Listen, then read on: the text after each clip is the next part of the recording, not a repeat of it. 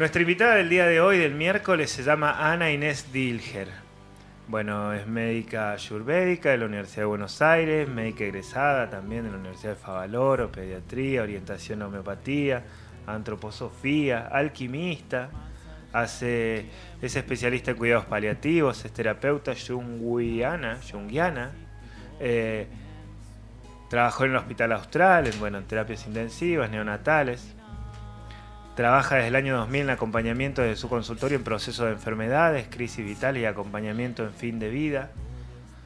Desde el 2007 dicta cursos, uno de ellos es Energías Sutiles, y desde el 2020 dicta cursos de trabajo con la propia muerte y con el acompañamiento en fin de vida.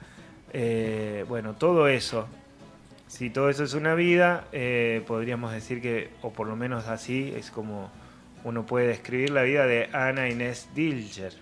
¿Dilger? ¿Dilger? Dilger. Dilger. Mira, ninguna de las dos. Buenos días, muchas gracias por venirte hasta acá. Buenos días, un placer estar acá. Ahí voy. Ahí está, perfecto. Muy bien.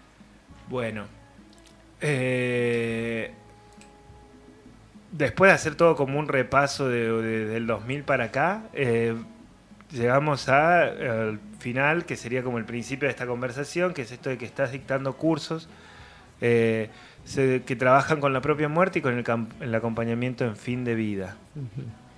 Eh, ¿Por dónde se empieza a preguntar esto? ¿Qué quiere decir? ¿De qué va el curso? ¿De qué va un curso para trabajar con el fin de vida? ¿Cuál sería la primera pregunta Bueno. que vos te harías en todo caso?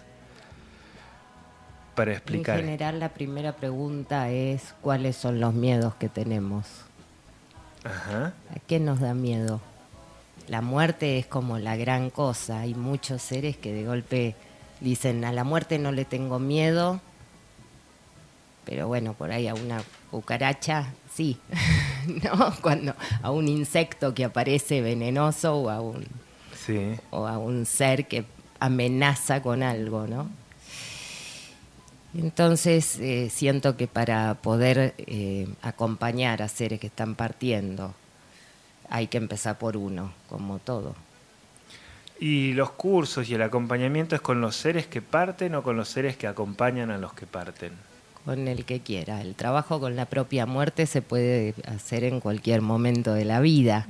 En realidad el sentido es eh, acompañarnos tal vez en un montón de cosas que mucho no nos contamos, porque hay muchos temas de los cuales no se hablan, quedan como secreto, tapadito, cosas, ¿no? En torno a todo lo que puede ser una despedida, es algo a veces tan fuerte, es una crisis tan grande para todos nosotros que, que de golpe se muera un papá, una mamá, un hermano, un hijo, un amigo.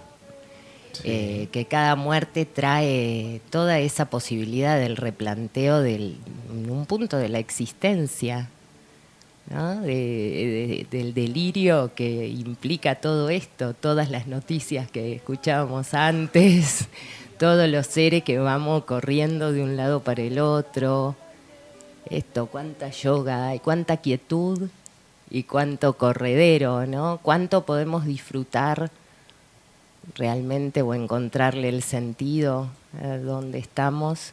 Si estamos con tanto miedo de sentir que algo se va a ir, que va a desaparecer, y todo lo que implica también eh, en las realidades que nos pasan. Cuando se muere un ser querido, más allá de todas las señales que mm, en general todos tenemos, Sí. distintas señales con distintas creencias.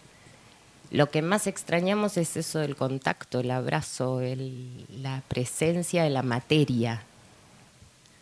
Y bueno, es algo que, que por ahí en distintas, charlando, acompañándonos y bueno, lo podemos vivir de otra manera, podemos empezar a ampliar la posibilidad de lo que uno cree.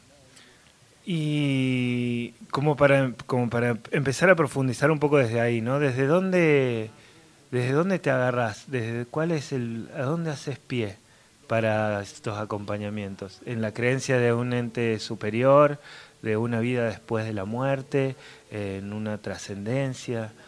O, de, dónde te agarras? O para poder para poder generar un diálogo común, ¿no? Con, con, el, con el dolor. Sí. Eh, más que agarrarse, me parece que es escuchar dónde está el otro. Porque me agarro que lo que yo siento es que desde donde nosotros miramos es como vemos el mundo, la vida, la muerte, los dolores, las heridas, las traiciones, mm. el amor, la belleza, la verdad.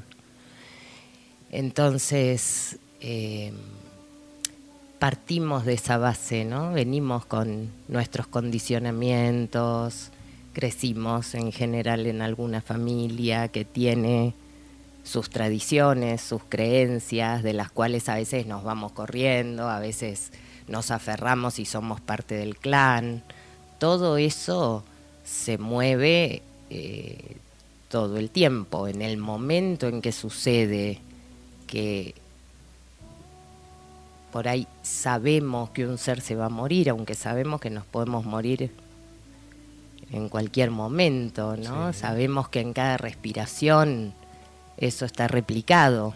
Cuando inhalamos, ¿no? Hay viejas tradiciones, hablábamos del yoga, hay ciertas tríadas espirituales que hablan de esto, de, de poder nacer, vivir y morir, y es parte de, del ciclo del proceso en esta en este mundo dual en el que vivimos, en donde hay vida y muerte, hay noche y día, hay cosas lindas y cosas que nos resuenan feas. Y en el medio de eso, de lo, de lo lindo y lo feo, está todo el, ruido, ¿no? Hablábamos hace un ratito también antes de que llegues, porque tenemos para sortear libros y algunos libros del siglo XX que hablaban mucho de este tiempo, ¿no? De Un Mundo Feliz de Axley, mm. Fahrenheit. Y mm. un poco entre nosotros contábamos o nos contábamos cómo esa distopía, esa idea del mundo igual nos como que nos encapsulaba y nos dejaba como aferrados a que todo lo que hay está acá, todo lo que hay existe en este plano y en este lugar. Mm. Eh, y cada vez más lejos de las sutilezas. Que caminando por los senderos serranos, sería entre la sierra, empiezan como a ser como mucho más necesario, como, como más naturales, estar más atento a lo sutil. Porque si no, la, sierra es bastante cruel, eh, si no estás atento a lo sutil. Mm. Eh, y desde ahí preguntarte, porque parte de lo otro trabajás también con energías sutiles, ¿no? ¿Qué quiere decir eso desde tu trabajo, desde tu forma? Bueno, eso es un proceso interno de autoconocimiento. En general, recién me preguntaba si me apoyo en algún sustento espiritual. Eh, eh, para mí es imposible la separación, o sea, es imposible pensar hoy que la materia es diferente del espíritu o, del alma que, que, habita en nosotros, ¿no? Como eh, un poco siento que la idea de unidad es lo que nos lleva a poder comprender todo lo demás. Mm. Las energías sutiles es poder captar desde todo lo que se viene diciendo, desde las experiencias que muchas veces tenemos, desde el despertar de otros sentidos, la intuición, la telepatía. Hay ciertos puntos que para lo que es el recorrido de las búsquedas espirituales dicen que es la punta del iceberg y a nosotros muchas veces nos parece que es como imposible o que les pasa a algunos pocos que tienen una visión o un sueño o algo lúcido o alguna señal con los animales, con la naturaleza, las sincronicidades, que son esas, esas cosas que nos pasan cuando uno presta atención. Eh, todo el tiempo en la vida, ¿no? Cómo van sucediendo este, dentro de este gran caos una, un orden divino que engloba más allá de todo. Entonces, por eso, para mí no, o sea, es imposible separarlos, si bien después le podemos poner distintos nombres, según lo que uno cree, ¿no? Porque hay gente que por ahí te dice, eso raro que de golpe pienso, ¿no? Eso que viene y no entiendo por qué, o me viene con determinada persona y con otra no. Bueno, son pistas que vamos teniendo. La necesidad de estar atento a eso, ¿no? Eh, y viniste con esto al mundo, con esta capacidad de poder estar atento a esas cosas o transitaste un proceso. Digo, esa mujer que leí hace un ratito estaba en pediatría, en neonatología, atendiendo en lo, lo, lo, lo 3D, lo, lo, lo, lo cruel de la humanidad que hay, ¿no? En terapias intensivas, me imagino, en neonatología y demás. Mm. Eh, ¿Hubo, un proceso de transformación o siempre viste la experiencia? Viste que se dice que el diablo sabe más por viejo que, por la experiencia. Eh, cuando nos atraviesa una experiencia y tenemos empezamos a tener estos recuerdos o, o esto que muchos llaman el despertar la memoria divina es un antes y un después. Siempre estamos renovándonos. Eh, si me preguntas en lo personal, te puedo contar que tengo ascendente luna en Capricornio, que miles de cosas me, necesito corroborarlo con todas las certezas que necesite cada vez. O sea, no es que digo sí, vamos livianamente, porque no tengo esa estructura y otros que sí la tienen. Eh, ascendente en Capricornio quiere decir eso el Capricornio. Un poco, claro, los límites, la estructura. Ahora pasa Plutón por Capricornio, pero ahí estamos. Entonces, eh, lo que sí siento es que siempre la, cosa nos atraviesa. Vengo de una familia muy católica, en donde rezábamos todos los días, estaba presente ah, el resto de... Y bueno, y no era tanto de la onda este, política y todo eso, sino mucho de la devoción.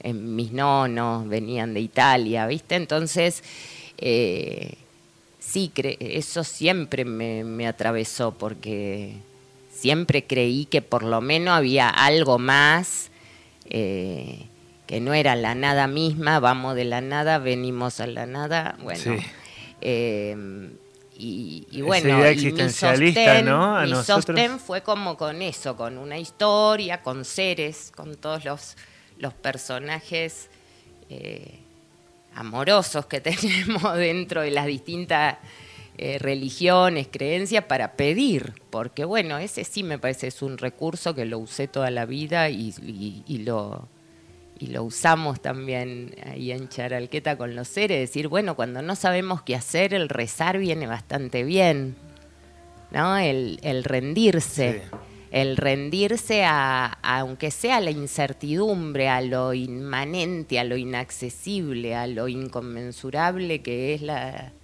ese amor divino, la conciencia, la supremacía de la conciencia ante todo, el poder ir un poquito más y sentir, bueno, somos una unidad. Después todos estos fragmentos son parte de nuestros recorridos. Y vamos y venimos, y tratamos de recordarlo y volvemos. ¿En 2007 empezás a contar todo esto en forma de cursos? Sí, eh, tomé un curso con un médico que eso fue uno, es uno de mis maestros, el doctor Coppola, y al año siguiente me invitó a darlo con él. Y ahí empezamos a, dar sutiles en donde realmente es un recorrido por eh, las etapas evolutivas del alma, los distintos procesos entre la vida y la muerte, los espíritus de la naturaleza, em, los distintos cuerpos que habitamos, el mundo de las relaciones, que es lo que más nos toma. Mm. El, el encuentro con uno mismo haciendo lo que sea, o, ya sea relacionándose en una afuera o ya sea en una búsqueda interna de ermitaño sin relacionarse con nadie. De todas maneras, ahí está. Sabes que entraste y, se generó así como un clima medio de, de, coherencia. Es como que lo que decís acompaña lo que mostrás, la, hay, hay algo ahí dando vuelta. Y yo te quería preguntar en esto de que se hace con cómo cómo se transita el dolor ¿no? en este acompañamiento. porque el dolor no deja de ser dolor y no deja de, No. de ser una reacción física también. En, en cualquier, en el acompañamiento, ¿no? De, de- sobre los finales. Sí. Bueno, viste que hay dolores. Que no es toda alegría, dolor. esto de decir. No, obviamente. Justo charalqueta significa alegría en el lenguaje con Ah, chingón, mirá. que es lo que es como le pusimos al, a mi casa, que es donde trabajamos. ¿Cómo es? Eh, ¿Charanqueta? Charalqueta. Charalqueta. Eh, por supuesto que el dolor y la tristeza está como parte del enojo, las cosas, lo que sale, ni hablar cuando se empiezan a mezclar otros problemas no resueltos. La todo eso sucede, el- todo, claro. todo, todo, todo sucede. Siento que sí es muy importante ver desde dónde se está mirando y poder acompañar, poder preguntarle al otro qué le pasa de verdad. General nos da cosita a veces, ¿viste? No, y, so- y se puede acompañar después de que el después de que la, después de que el muerto murió sería Claro, Digo, es pues, una gran oportunidad. hay hay como despedidas que continúan a lo largo de los años no uno con los padres o con con algún amigo, con alguien que no se terminó de despedir o que se sigue despidiendo todo el tiempo, que ante cada situación o ante o todos los días un ratito, no sé, todos los días un ratito me aparece mi papá o mi mamá. Es- y es una sensación de todo el tiempo estar como encuentro y, y despedida, encuentro y Bueno, despedida. por eso yo te iba a decir, es más un encuentro que una despedida, es un encuentro como en otro plano, Un encuentro que te recuerda que no está. esa despedida, claro. Y bueno, pero ahí es cómo transformamos este encuentro sabiendo que el tiempo-espacio existe solo en esta 3D Ujú. y que el lazo de amor es eterno. Entonces la comunicación entre cualquier ser con otro puede ser simultánea, instantánea. Está ahí, siempre. Esta a idea de que no- el tiempo no es solo lineal. Nunca. El tiempo. Bueno, nunca lo decía así como re normalito y eso. Claro, el tiempo no, el tiempo, el tiempo lineal es un tiempo de pensamiento lineal, es un fragmento de toda la existencia, ¿no? Sí, no, el tiempo fuera, el tiempo de la rueda, del tiempo de... no existe fuera de, de esta dimensión. Lo podemos ver cuando soñamos, muchas veces nos Tal cual. trasladamos en el tiempo, hay cosas que son más por ahí comunes de sentir y otras que por ahí no, pero también las cosas que no sentimos muchas veces es porque ni se nos ocurre imaginarnos que puede ser posible. Creo que estamos bastante acotados a sentir que somos esto, materia, por ejemplo, ¿no? Hablabas de Fahrenheit. Exacto. Claro, Exacto. Nos cuesta mucho incorporarlo como algo natural de que, eh, de que no somos solo materia, ¿no? Así como respirar o como, cual- o como otras cosas que nos surgen culturalmente, que hemos incorporado. Claro. eh, nos cuesta mucho incorporar la idea de que no somos solo materia, de que no somos solo esto que tocamos. Quien, con quien estamos charlando se llama Ana Inés Dilger, vive en Los Hornillos. La casa en donde da talleres de energías sutiles se llama Charalqueta, que quiere decir alegría en Comen Chingón. Eh, Charalqueta, ¿dónde está? En Los Hornillos. En los hornillos. ¿Y cuándo das los talleres, cursos? Y Eh, los ¿Cómo no? Cómo... Con Vale, que es una de mis hermanas, estamos haciendo el trabajo con la propia muerte y el proceso de acompañar fin de vida. Ella está dando también talleres de duelo, en donde ahí es muy hermoso lo que pasa cuando se comparte el dolor en grupo, cuando se habla de eso que nadie te habla, ¿viste? Porque de golpe, no sé, se muere un hijo. Y bueno, es difícil de encarar a la madre más que lo siento, bueno, cómo está para lo que necesites, ¿viste? Es difícil que alguien eh, eh, por ahí esté difícil, ahí claro. para decir, bueno, a ver, sí, ¿qué te pasa? ¿Qué soña? ¿Qué te pasó? ¿Qué es lo que no podés y qué es lo que sí vas pudiendo? ¿Qué es la culpa que te da sentirte bien? Viste que a veces es tan fuerte todo lo que nos pasa con la emoción que bueno, lo cuidó 20 años, estuvo, no sé qué, se murió, y ahora se siente mal porque está libre o se siente con el espacio vacío por no por no saber qué hacer con ese tiempo porque se dedicó a cuidar a un ser amado en enfermedad un montón de años, eso es. Entonces, bueno, el poder compartirlo siento que alivia, es un abrazo. Sí. Y se generan estas ruedas así de encuentro. Sí, ruedas de encuentro. Distintos horarios y cosas. Muy bien. ¿Y, y, tenés redes sociales y esas cuestiones como para encontrarte y charlar con vos? Sí, conmigo directamente no, porque redes sociales te no. llaman. Pero alguien que te... Sí, están las, están las chicas a cargo ¿Cómo te buscan? ¿Como Charalqueta? Charalqueta, sí. ¿Así como suena o con K? ¿O con Q? Con K, Charalqueta. Con K, con K de kilo no con Q de queso. Eh, decíamos recién Ana Inés Dirger, eh, yo tenía una última pregunta que en general la hacemos, nos pasa, no sé por qué, naturalmente se dio de que eh, tenemos varias de estas conversaciones en general en, este estudio y en este radio hablamos sobre determinadas formas de la sanación. Y siempre yo me quedo con la sensación de que las palabras para transmitir esto no las no somos capaces de, crearlas, todavía no existen, como que en el abanico de, palabras o de, herramientas que tenemos para comunicar, eh, nos quedamos cortos. Es como esta idea de pensar un tiempo no lineal, ¿no? Eh, nos quedamos cortos en la forma en que lo pensamos. Hay como una sospecha de que de que estamos cerquita de entenderlo, pero si en el caso de que lo entendiéramos, tampoco vamos a estar muy cerca de poder comunicarlo. Mm. Eh, no sé si te pasa lo mismo. Y si no te pasa lo mismo, contame eh, cómo contás eh, esta versión, esta visión, ¿no? Esta convivencia. alternativas, esta convivencia de la sanación alternativa, esta convivencia con. y de contarlo, ¿no? Y de, y de, y de mm. transmitirlo. Bueno. Em, en principio siento que mm, muchos de nosotros buscamos alternativas, pero con el mismo concepto materialista del cual salimos, ¿no? Entonces eso hay que ver desde dónde uno encara su propia sanación, según la creencia personal de cada uno porque a veces se reemplazan las 10 pastillas que se toman por día por otros 10 yuyos que se toman también para prevenir por las dudas, para esto, para el otro. Entonces, ¿desde dónde hacemos lo que hacemos? Lo hacemos eh, a veces desde el miedo, a veces desde el querer que se acabe lo antes posible. Em, bueno, esto por un lado.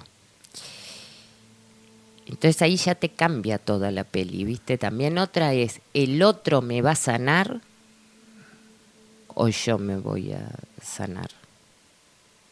¿En dónde deposito la autoridad y el poder de curarme de una enfermedad que llega a mi vida y quién me la manda? Entonces, lo primero es pensar, ¿nos estamos haciendo responsables de lo que habitamos? Cada uno de nosotros.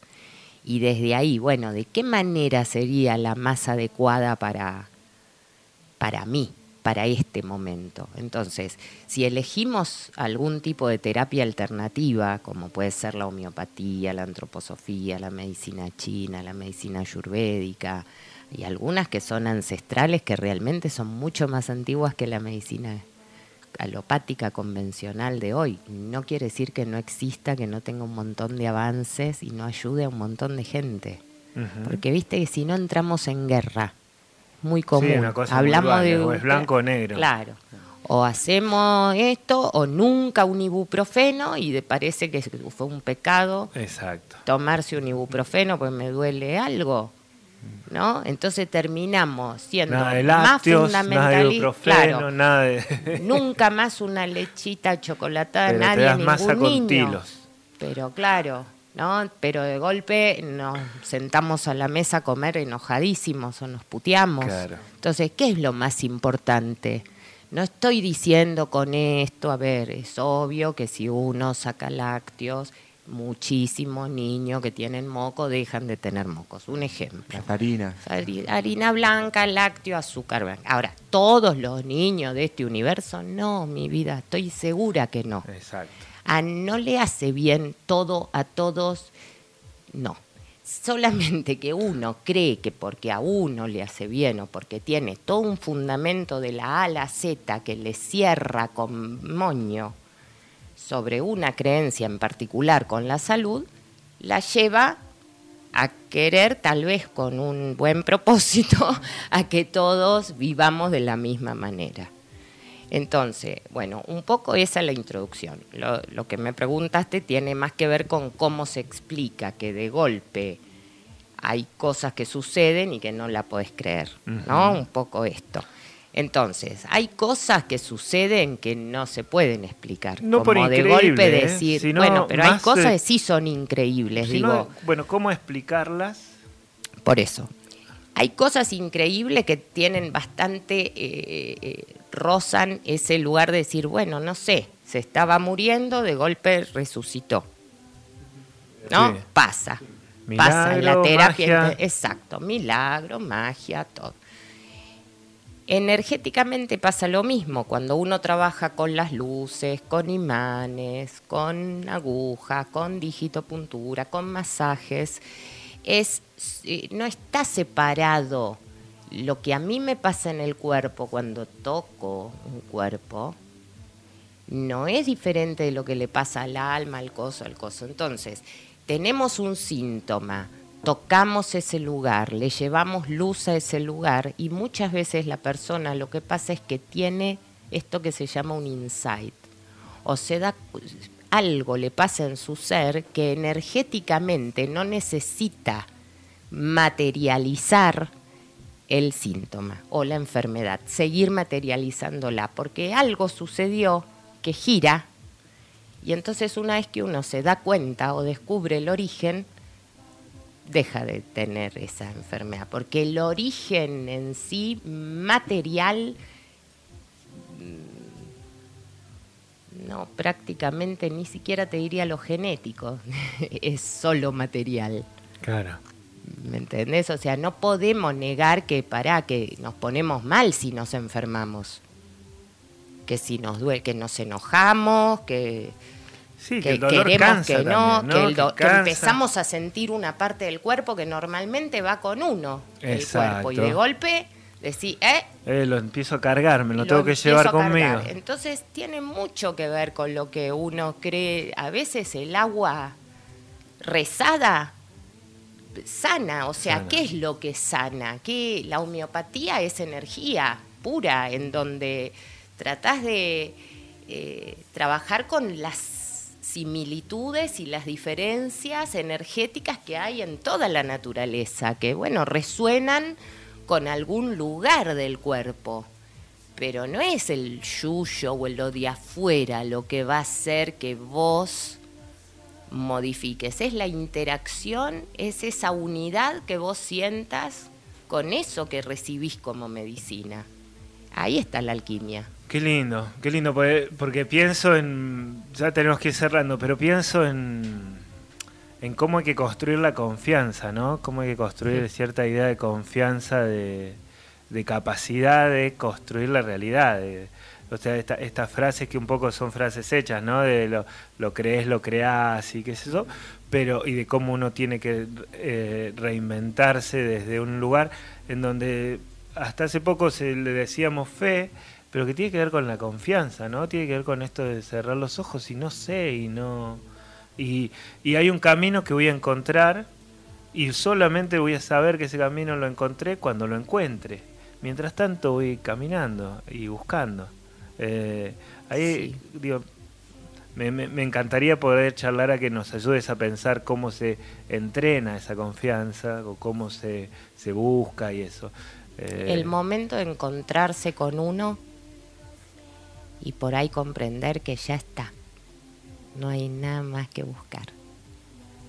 Es el eterno presente el pasado, el presente, el futuro, toda la rueda, todos los universos, todo convive a la vez. Es, increíble donde estamos inmersos en este planeta. Nosotros hoy acá en este hermoso valle, pero bueno, todo el mundo es hermoso. Eh, tal vez no hay un lugar a donde ir. Se hace camino al andar, sin duda. Y, y los que somos buscadores, la búsqueda, lo bueno es que es infinito. Es la buena o la mala noticia. Tal cual. No hay un lugar a donde Es llegar. la buena y la mala. Entonces, ¿desde dónde buscamos? ¿O desde dónde no queremos curar? ¿O desde dónde queremos co-crear nuestra realidad? Bueno, si es desde la mente lineal, de los condicionamientos, de un sentido, en general no, no sucede. Siempre la co-creamos, ¿no? Pero no sucede que el deseo coincida después con lo que justito nos pasa. Eso tiene que ver con la perfección. Muchas gracias. Gracias Gracias, por la visita, ustedes, gracias por la charla, gracias por todo. No sé, León, ¿tienes algo para consultar? Sí, Aquí vi que- prefiero como eh, respondérmela yo mismo eh, en base a lo que a lo que transmitís, porque también tenerte acá eh, presente también como que creo que transmite a veces más del por ahí o igual de lo que decís, como Qué como que lindo. sí, entonces me quedo con eso, como para un trabajo interno también.